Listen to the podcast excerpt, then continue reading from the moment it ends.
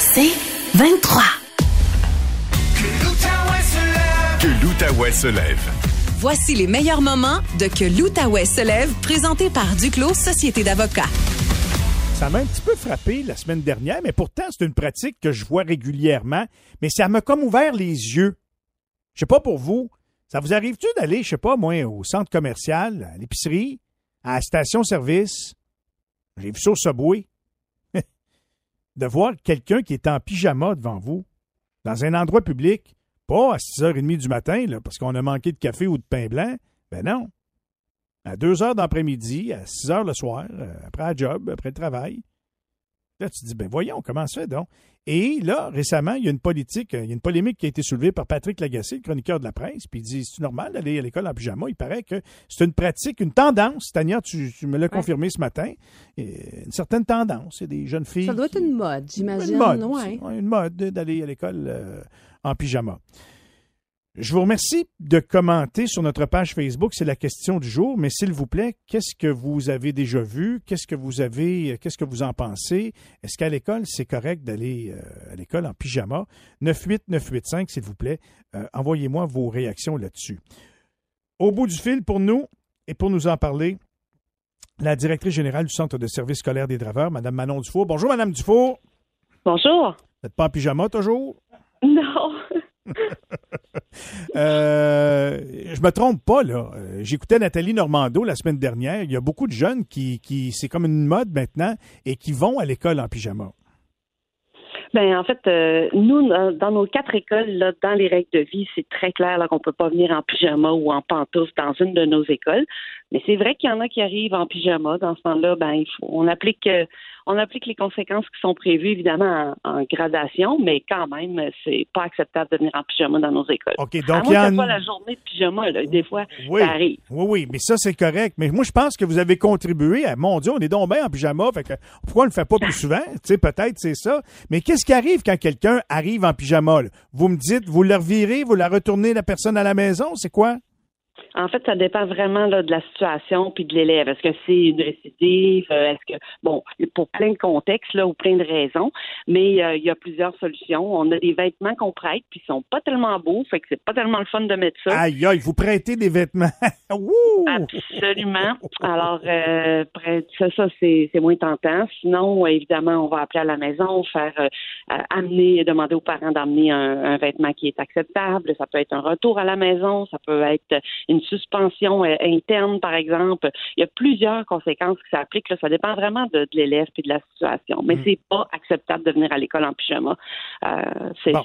pas un vêtement d'apprenant. là. Moi, je me fais l'avocat du diable. Je me fais le parent qu'une fille de 14-15 ans ou 13-14-15 ans qui, qui, elle, me dit au souper l'autre soir, j'ai dit, hey, t'es en pyjama encore? Oui. C'est quoi le problème? Euh, c'est correct.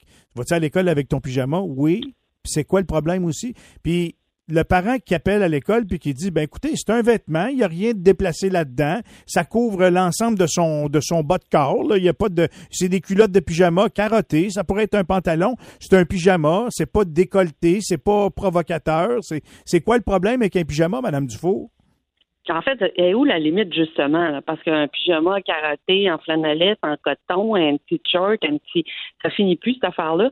Quand on va à l'école, on a un habit d'étudiant. Vous le savez, nous, on a des codes vestimentaires. C'est la gamme de vêtements dans le haut, mais dans le bas, ben, on s'attend à ce que l'enfant vienne à l'école de, façon appropriée. Puis pour moi, c'est une question de posture. Tu vas à l'école, t'es pas dans ton salon, et donc euh, tu t'habilles pour aller à l'école, comme si tu travaillais au McDo, ben tu t'habilles en McDo. Alors, quand tu viens à l'école, tu t'habilles dans ton habit d'étudiant. Mais il n'y a pas un flou parce que il y a des pyjamas qui ressemblent. Moi, mais vous le dites, m'a fait une confidence, Madame Dufault. J'ai un haut de pyjama que je porte souvent comme chandail ici. Ça fait bien rire mes collègues, mais, mais je trouve que c'est pareil comme un chandail. Il n'y a pas un flou dans votre réglementation. Tu sais, qu'est-ce qui est le pantalon, qu'est-ce qui est le pyjama, puis entre les deux, mettons?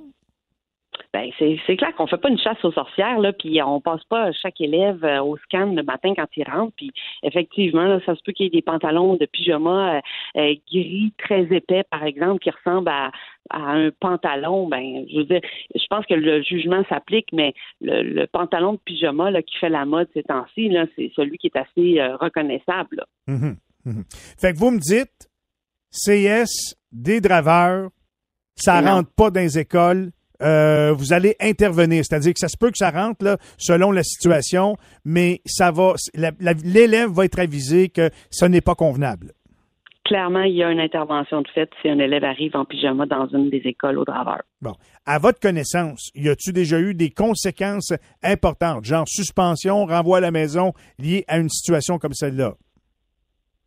Bon, j'ai pas fait l'expertise de ça, mais euh, pour avoir été directrice d'école pendant longtemps, je peux vous dire que oui, j'en ai fait. OK. Euh, ça change, là, les courants, les tendances. Là. On n'est plus en 2015, on n'est pas en 2010. Là. Alors, euh, puis vous êtes ferme là-dessus, puis y y a- est-ce qu'il y a, est-ce qu'il y a justement pas un mouvement, est-ce qu'il n'y a pas des parents, des élèves qui voudraient que cette réglementation-là change, étant donné le phénomène grandissant de porter des pyjamas au Walmart, euh, aux promenades, euh, tu sais, un peu partout, là? Ben, ça sera pas facile de me faire changer d'idée là-dessus. Pour moi, quand on va à l'école, on s'habille en étudiant, en apprenant de façon convenable. Parfait. Je vous félicite. C'est ma position aussi, mais je voulais vous l'entendre dire, Madame Dufour. Là, je veux changer de sujet, mais complètement. Il n'y a pas si longtemps, vous me disiez, nous autres, Monsieur Langevin, là, notre taux d'absentéisme, les élèves, là, ça va bien quand même. Là, j'ai vérifié ça récemment, ça va pas, c'est correct. Là, ça a-tu évolué depuis ce temps-là? Je parle bien sûr de- des absences liées aux différents virus respiratoires, les urgences pédiatriques qui sont pleines. Euh, Il y a du monde qui sont malades de plus en plus. Qu'est-ce que vous pouvez nous dire ce matin? Ben, en fait, je ne sais pas si vous me portez malheur, le monsieur Langevin, mais quand on s'est parlé dans cette journée-là, ça a commencé à monter. Donc, euh, au milieu novembre, effectivement, ça, ça a commencé à monter. On est, euh, on est allé jusqu'à du 14% d'absence au primaire, puis du 17% d'absence au secondaire là, à la mi-novembre. Mais euh, depuis la semaine passée, ça a recommencé à descendre. Donc, euh, je, pense qu'on a, on a franchi le pic. Là. OK? Euh, pour vous donner l'exemple, on est rendu à 17% euh, d'absence. Euh, Puis là, quand je dis absence, c'est toute déclaration, là, pas seulement COVID, parce que COVID, Mhm. c'est très faible comme taux de déclaration, là, autant au primaire qu'au secondaire. Fait que je pense qu'on est reparti sur le bon bord. OK. Mais moi, des chiffres, c'est bien beau, le 14% 17% Jusqu'à quel point c'est important? Si on compare, mettons, aux absences qui étaient liées à la pandémie à un certain point, là, euh, c'est-tu bien important? C'est-tu moyen? C'est-tu en moyenne? C'est-tu nettement au-dessus? Qu'est-ce que vous pouvez me dire, là, 14 ou 17 c'est, c'est très élevé, ça? Ben, en fait, là, on est vraiment revenu à des taux d'absentéisme normaux qu'on avait avant la COVID. Il y a toujours eu des élèves absents pour toutes sortes de raisons. Là, ça pouvait même être, euh, je veux dire, un tournoi de hockey. euh, bon, fait, alors on revient à quelque chose là qui ressemble à de la normale. Mais peut-être qu'on se parle aujourd'hui, puis demain, je vais avoir des chiffres qui vont avoir euh, augmenté. Mais à la mi-novembre, là, c'était euh, c'était plutôt anormal. Là. OK. C'est le double, parce que habituellement, on a autour de 7% d'absence, puis quand on monte à 14, ben c'est le double. Donc, euh, visiblement, là, à la mi-novembre, on en avait plus. Avez-vous augmenté la sensibilisation, je sais pas moi, euh, à se protéger? Parce que oui, euh, on peut se transmettre le virus, pas juste la COVID, l'influenza, le VRS, tous les virus qui peuvent courir autour.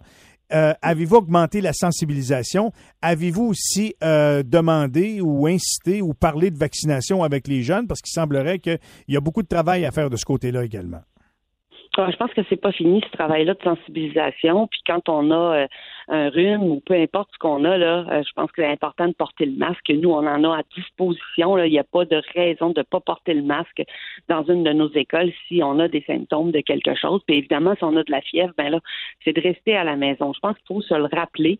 Le lavage des mains, les consignes, euh, on le fait là euh, de façon une base quotidienne dans nos écoles pour amener les élèves à être très sensibilisés à ça. Puis euh, c'est peut-être que nous, ça va bien, là, mais on va peut-être donner le virus à quelqu'un qui est vulnérable pour qui ça ira pas bien. Pour moi, c'est important de le rappeler de façon quotidienne. Mais en ce moment, dans mes écoles, j'ai tout ce qu'il faut, là, purel, masque et, et autres, euh, pour, euh, pour faire en sorte qu'on se protège, qu'on protège les autres. OK. Dernière petite question avant de vous quitter. Le transport, tout est réglé, tout, tout va bien, là? Tout, tout est rentré dans la norme, euh, c'est du passé?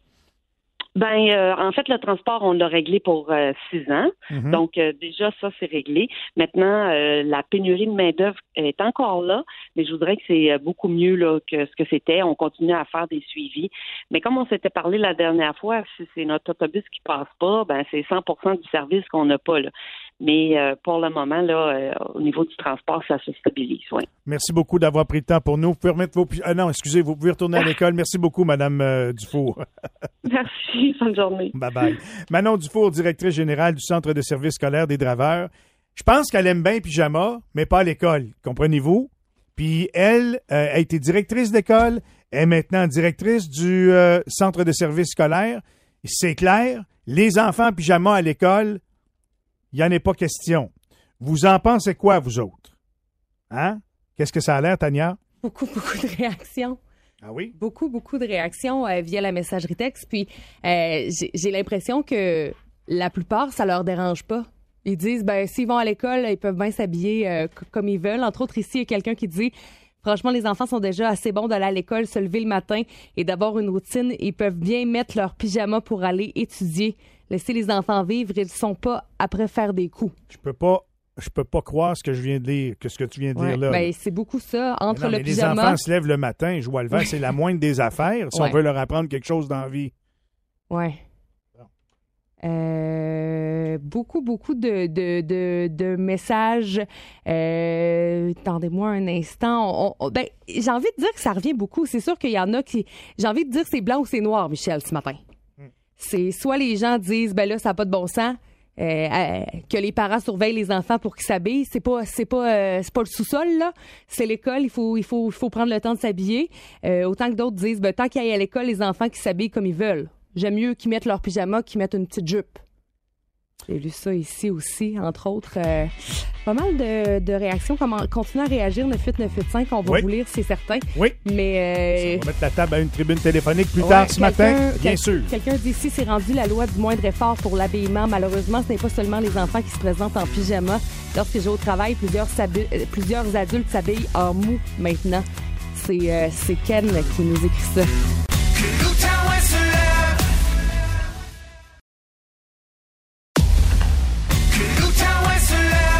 l'Outaouais se lève. Voici les meilleurs moments de Que l'Outaouais se lève, présenté par Duclos Société d'avocats. C'est un spécialiste en relations de travail. C'est l'ex-directeur, euh, on peut dire ça comme ça, l'ex-directeur général euh, du syndicat canadien de la fonction publique, on finit par le dire. Et on a le plaisir de le recevoir à tous les mardis matins. Marc Ranger est avec nous. Salut Marc.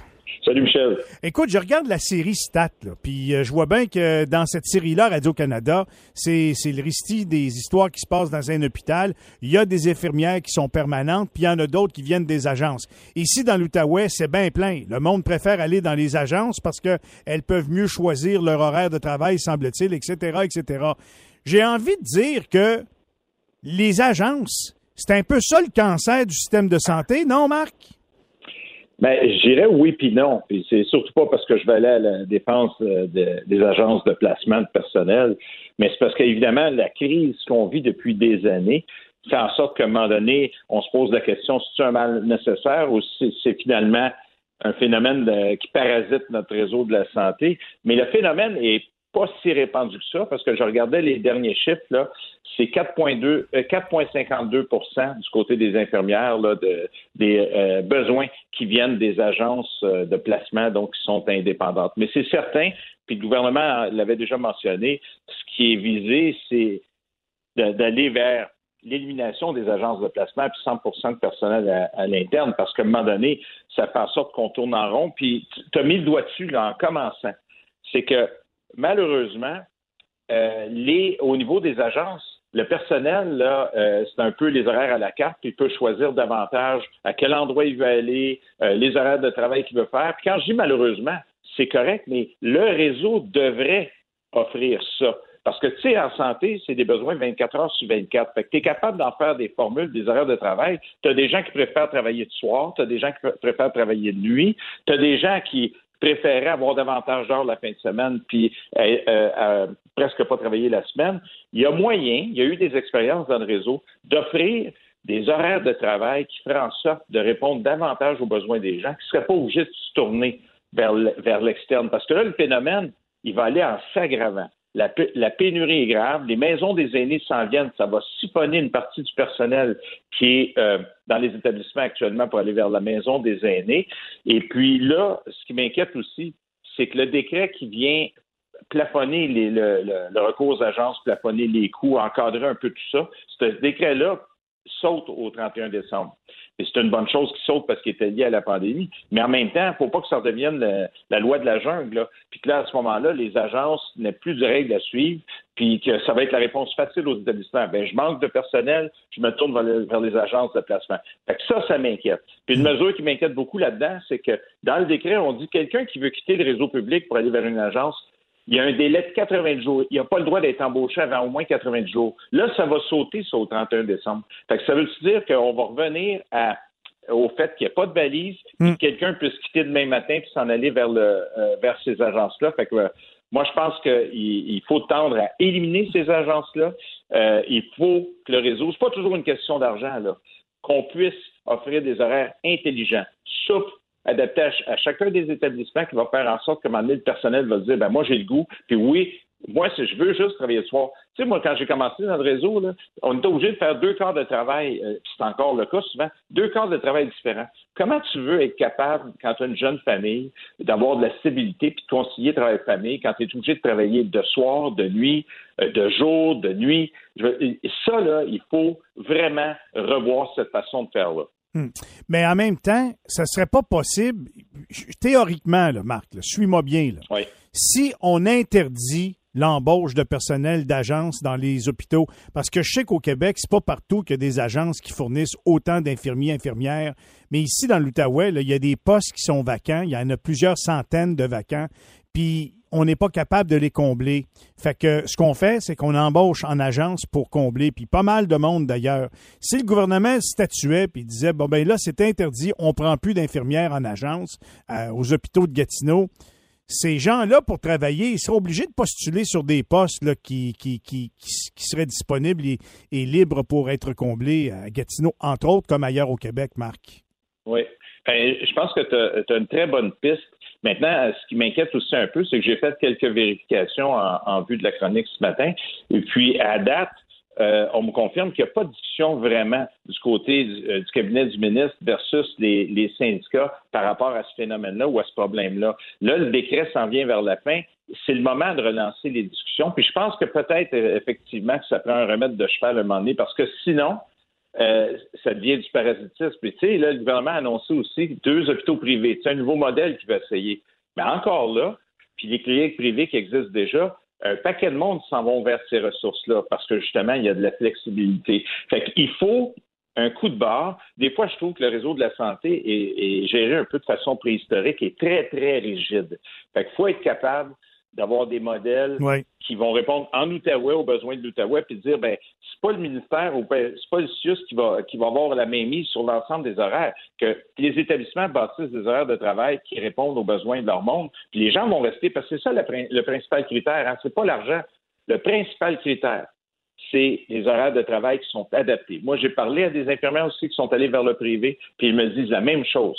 C'est vraiment euh, la souplesse dans l'organisation du travail et le travail de fin de semaine qui fait mal à beaucoup, beaucoup de monde, beaucoup de familles. Ben oui, mais, moi, je veux ben oui, mais Marc arrive à un moment donné, ça prend du monde la nuit puis ça prend du monde la fin de semaine. On peut toujours bien pas faire travailler tout le monde le jour, la semaine. C'est malheureux. Non, mais il y a des solutions. Comme par exemple, y aller, là, tu fais des quarts de travail de, de, 12 heures. Il n'y a pas une solution, il y en a plein de solutions. Mais à certains endroits, par exemple, pour des quarts de travail plus névralgiques, de nuit, de fin de semaine, si tu y vas à proposer trois jours de 12 heures, de nuit, par exemple, vendredi, samedi, dimanche, tu pourrais être surpris, Michel, de voir le nombre de personnes qui prendraient ces quarts de travail-là. Ça, ça répond à un besoin qui est particulier. Puis la personne, ben, du lundi au jeudi, elle a toujours, toujours congé, capable. il y a différents modèles qui peuvent être tentés pour faire en sorte qu'on va finir par, euh, par, y arriver. Puis, euh, puis euh, avoir notre monde, puis garder notre monde aussi dans le secteur public.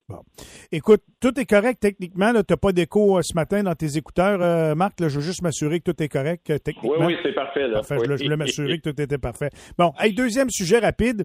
Je lisais ce matin que, puis on entendait ça également, qu'il y a un nouveau projet de loi qu'on veut mettre sur la table, qu'on veut déposer puis limiter la présence d'enfants sur le marché du travail. Je savais pas que ça, c'était un problème actuellement. C'est quoi le fond de l'histoire?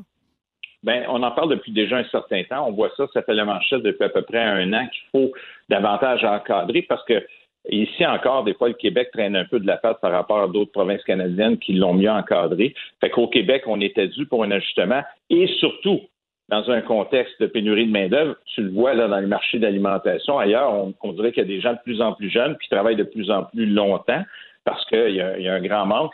Fait qu'il était temps d'arriver. Ça, c'est suite à des consultations qu'il y a eu euh, euh, avec les syndicats aussi pour dire bon, il faut revoir un peu ce règle-là, et avec le patronat aussi. Mais euh, là, le ministre a fait son annonce parce qu'on a vu que, que c'est revenu dans les manchettes, puis des fois, je, me dis, euh, euh, souvent le gouvernement va réagir parce que, whoop, une nouvelle sort dans les manchettes. Je vais annoncer tout de suite que je sors un projet de loi. Mais à mon avis, ça fait déjà un certain temps que ça aurait dû sortir ce projet de loi-là. Fait qu'on va suivre ça de près à la prochaine session parlementaire.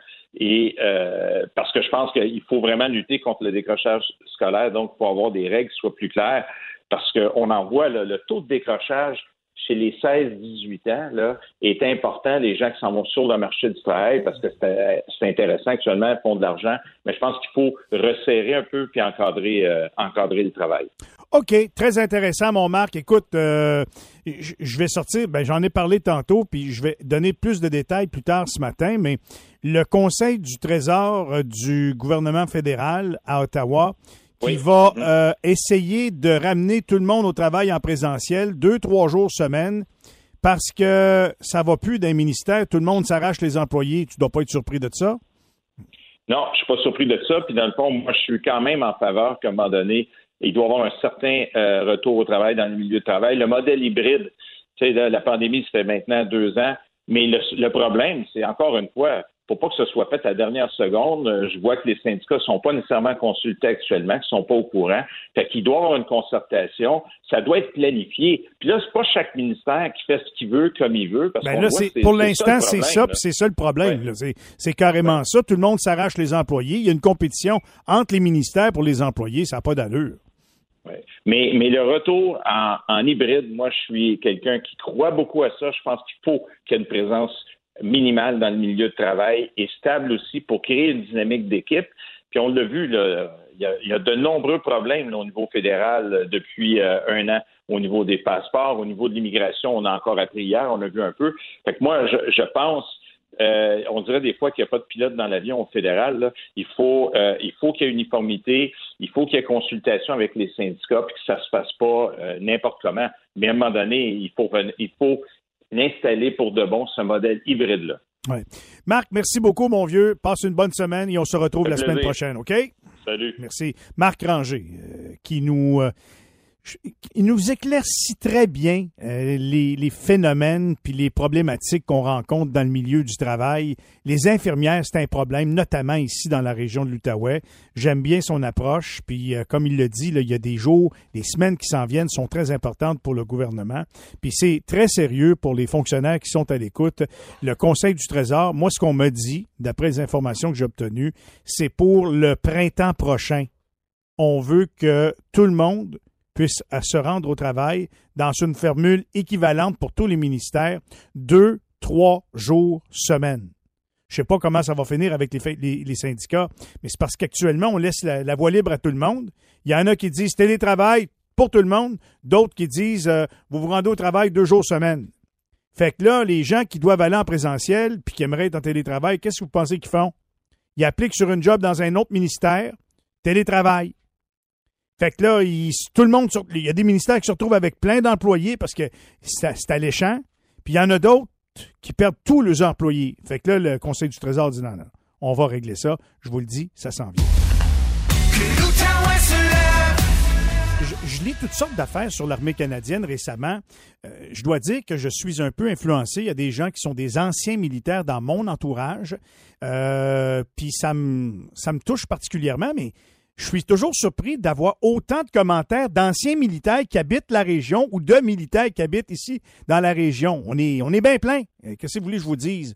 Puis quand il se passe quelque chose avec l'armée, c'est comme si c'était un monde à part. C'est dur d'aborder ces questions-là. Puis je suis bien chanceux parce qu'il y a un gars, un homme, qui a fait sa carrière avec euh, l'armée, puis qui est bien gentil, puis qui accepte de collaborer. J'ai bien proche envie d'en faire un chroniqueur régulier, tellement il est intéressant. Un ex-major de l'armée euh, qui a vécu dans le monde des communications toute sa vie. Il a voyagé partout dans le monde, etc., etc. Plein de culture, ce gars-là. Mario, Mario Couture est avec nous. Salut, Mario. Bonjour Michel. Ça va bien ce matin? Oui, ça va bien malgré la froidure. Ah, ben ça, Québec, hein, quand tu décides de t'établir à Québec, tu payes pour. Qu'est-ce que tu veux? Oui, Hein? bien d'accord. C'est ça. bon, là, j'ai-tu, j'essaie de comprendre. Pour être militaire canadien, il faut être citoyen canadien. Là, j'ai-tu compris que le Canada maintenant ouvrait la possibilité aux résidents permanents, donc des gens qui n'ont pas leur passeport, qui n'ont pas établi résidence officiellement, citoyenneté canadienne, de pouvoir faire partie de l'armée. Oui, euh, jusqu'à tout récemment, euh, il fallait être citoyen canadien, mais maintenant, on a on a desserré un peu là, les critères et puis on permet maintenant aux, perm- aux résidents permanents de Ah. joindre les forces canadiennes. Tu penses quoi de ça, toi? Un major qui était là pendant 39 ans, qui vient de sortir des forces? Ben, écoute, euh, euh, devant euh, devant l'extrême panique qui est ressentie à Ottawa, on est prêt à, essayer à peu près n'importe quoi, je crois. Puis je, puis je dis ça de façon respectueuse ici là. On essaie de penser en dehors de la boîte, comme on dit souvent dans, plusieurs milieux. Mais évidemment, vient avec ça certains problèmes potentiels. Hein, Encore, encore hier, à Côte-Lake, deux militaires au gradé euh, étaient sanctionnés pour avoir eu des comportements inappropriés. Euh, donc, ça nous dit que sur le plan de la culture, on a encore énormément de travail à faire. Et puis là, sans vouloir accuser personne de quoi que ce soit, moi qui voyageais un peu partout dans le monde, euh, on, dit à Ottawa, ben écoutez, ce genre de mesures-là d'accès à la citoyenneté, ça se fait ailleurs dans d'autres pays de nos alliés, compris, c'est sûrement vrai, mais moi, pour avoir travaillé avec des alliés, je peux te confirmer une chose, c'est que la culture canadienne euh, est pas mal moins compatible avec certaines visions euh, européennes, par exemple, de nos alliés. Attends, je vais essayer de comprendre. Nous autres, notre culture, là, comme c'est là dans l'armée, là, on le voit très bien, là, on n'a pas toujours été gentil avec nos femmes militaires. Puis là, on veut changer ça.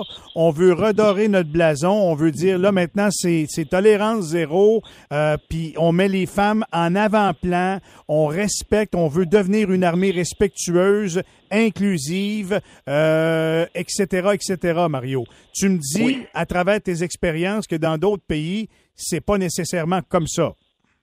Non. Puis le danger, le danger qui, potentiellement existe, c'est que si des gens s'enrôlent dans les forces canadiennes euh, et n'ont pas eu nécessairement le temps de s'endoctriner, entre guillemets, à la culture canadienne, ben euh, euh, tous les, efforts qui sont faits à l'interne pour pouvoir changer cette mauvaise culture-là pour toutes sortes de bonnes raisons, ben euh, peut être mis en péril à certains égards. Puis je me veux pas ici mélo coco dramatique là en pensant que du jour au lendemain euh, il y a une tonne de gens qui vont appliquer. Il y a un certain nombre assez important de gens qui ont euh, entrepris cette démarche-là, ce qui était souligné par la générale Bourgon la semaine passée, qui, elle, disait que c'est un succès extraordinaire. Mais euh, Euh, c'est- 2400, c'est- c'est c'est quoi un succès extraordinaire? Il y a eu combien d'applications de personnes pour euh, remplir des rôles dans l'armée qui sont des résidents euh, permanents, euh, pas toujours des citoyens à temps plein? Ben, là, les chiffres, ça oscille probablement à près de 3000 personnes, ap- approximativement. Puis ce que je trouve dommage, la générale, qui est un peu là euh, sur la ligne de mêlée, là, puis qui frappe les mains en disant bravo, bravo, bravo, c'est que euh, il y a personne de ces gens-là qui a encore passé tout le processus de sélection. Puis euh, le processus de, de sélection est quand même assez, assez euh, détaillé. Euh, puis, euh, ça garantit pas non plus que ces gens-là vont se rendre jusqu'à leur cours de recrue et ils vont le passer aussi. Fait que c'est 3000 personnes qui, ont la- qui, qui trouvent ce cute l'armée, mais ça veut pas dire qu'ils vont devenir officiellement des militaires. là. Non. Puis, traditionnellement, dans le passé, euh, les euh, minorités culturelles, si on veut, ou les, euh, minorités visibles, ce sont pas des groupes qui, de façon générale, étaient attirés par la profession des armes. Alors, on peut se poser la question, qu'est-ce qui a changé? Mais dans la perspective où on dit à des, des, des applicants, écoutez, votre, citoyen- votre citoyenneté canadienne va faire l'objet de, de, processus accélérés pour vous enrôler, ainsi de suite, ça devient un incitatif très intéressant.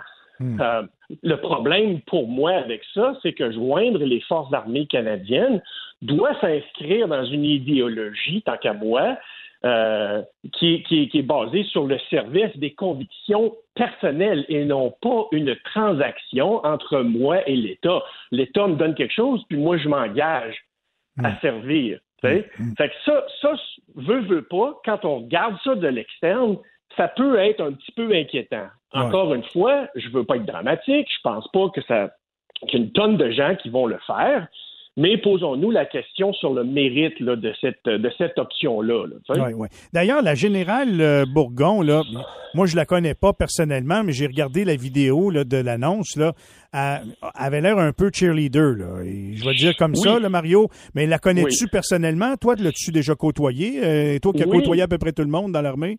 Oui, ben curieusement, si ma mémoire est bonne, euh, je pense que c'était aux environs de 2017. J'étais à l'école d'affaires publiques, j'étais le chef instructeur à ce moment-là, et j'ai participé à son entraînement pré-déploiement. Euh, elle allait être la première femme qui allait commander euh, l'opération Impact. Et puis j'étais euh, j'étais un de ceux qui euh, l'entraînait, qui la pré- préparait à faire face là, à un barrage médiatique, étant la première femme à accéder à ce genre de poste-là. Donc, elle et moi, on a travaillé ensemble, puis on s'est côtoyés. Quand tu dis qu'elle était euh, dithyrambique par rapport à cette euh, nouvelle mesure-là, euh, oui, c'est le cas. Puis quand les gens à l'interne regardent ça, ils peuvent pas faire autrement que d'avoir un sourire en coin puis dire, ben voyons donc. Surtout quand elle dit, écoutez, les conditions économiques des forces canadiennes, la camaraderie, euh, l'entraînement, l'aventure, c'est absolument extraordinaire. Écoute, j'ai bien proche fait mes bagages, je te le dis là. J'y vais. Oui, oui, oui. ben oui. Puis, puis quand ça, ça arrive, les gens peuvent pas faire autrement que de dire, coudon, sur quelle planète on vit à Ottawa? Tu sais, c'est comme, c'est comme s'il y avait un disconnect important. Puis quand elle, elle dit, écoutez, euh, on a bon espoir, parce que l'interlocuteur dans l'entrevue, David Cochrane à CBC, disait, écoutez, mais vous n'avez pas peur qu'après cinq ans de, service, ces gens-là vont quitter? Puis là, elle avait l'air un peu surpris en disant, ben oui, mais on, on a confiance qu'on va les garder pour toutes les raisons que je viens de mentionner, que c'est extraordinaire comme carrière, alors que ça sort à pleine porte. Présentement, tu dis, ben là, qu'est-ce qu'on n'a pas compris, tu sais? Fait que, fait que c'est, ce genre d'attitude-là qui nous montre à quel point on semble déconnecté. Puis ça, ça, là, ça, ça augmente la grogne puis le, le, le, le- le mécontentement de, de notre personnel Fait que envers là, nos à chefs. force de sortir à pleine porte, Mario, euh, il y a quoi? là? Il y a un manque à gagner de combien de militaires au Canada? Là? Plusieurs milliers, Ben, j'imagine? On, est à 10% euh, de manque. Euh, donc, on estime entre 8 et 10 000 euh, per- personnes qui manquent au sein des forces canadiennes. Mhm. Ça veut dire que si jamais, je dis ça de même, j'espère pas, au printemps prochain, s'il y a des inondations un peu partout, il va falloir en trouver des, des résidents permanents qui appliquent là, pour venir à bout de nous aider à remplir des sacs de sable. là. Ben, on- n'est pas tout à fait encore rendu là, mais plus on avance dans le temps, plus la capacité s'érode, plus les gens quittent, plus on se ramasse avec des choix difficiles à faire dans un temps de peut-être 5 à 10 ans, par exemple. tu sais. Euh, euh, L'autre problème, l'autre l'autre, euh, inquiétude que j'ai, puis encore une fois, j'accuse pas personne de rien ici, mais je sais pertinemment qu'à l'interne, il existe une pression énorme pour enrôler tout ce qui bouge.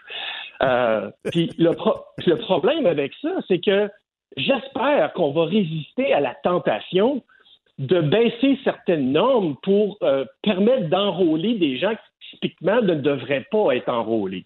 Puis là, je donne par exemple des normes médicales. OK? Il existe tout un barème médical qui fait en sorte que si tu as certains problèmes médicaux, c'est bien de valeur, mais ça passe pas.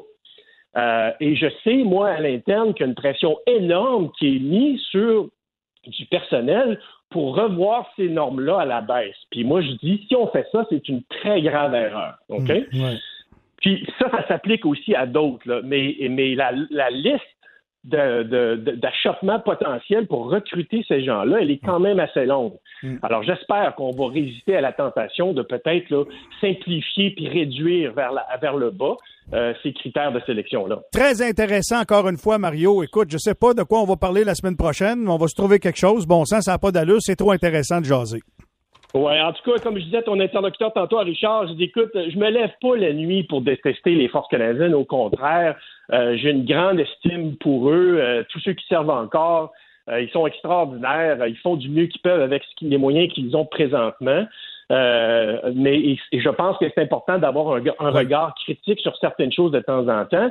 Puis avant de te quitter, mon cher Michel, j'aimerais saluer tout le personnel euh, qui sont pour moi des héros, là, tout le personnel de la santé au Québec qui travaille encore et qui vont encore passer un autre Noël très difficile, tant qu'à moi, avec tout ce qui se passe là, comme virus puis virus respiratoire. Ces gens-là ont un masque permanent dans le visage depuis des années. On n'en parle pas souvent, à part qu'eux aussi vivent des choses difficiles Ouais. sur le plan du recrutement et du travail. En tout cas, moi, je les salue ce matin parce que je pense à eux autres là, avec les fêtes de Noël qui arrivent. Mario, passe une bonne semaine. On se retrouve peut-être la semaine prochaine, mon vieux. OK. Bye bye. Bye. Mario Couture. C'est pas bon.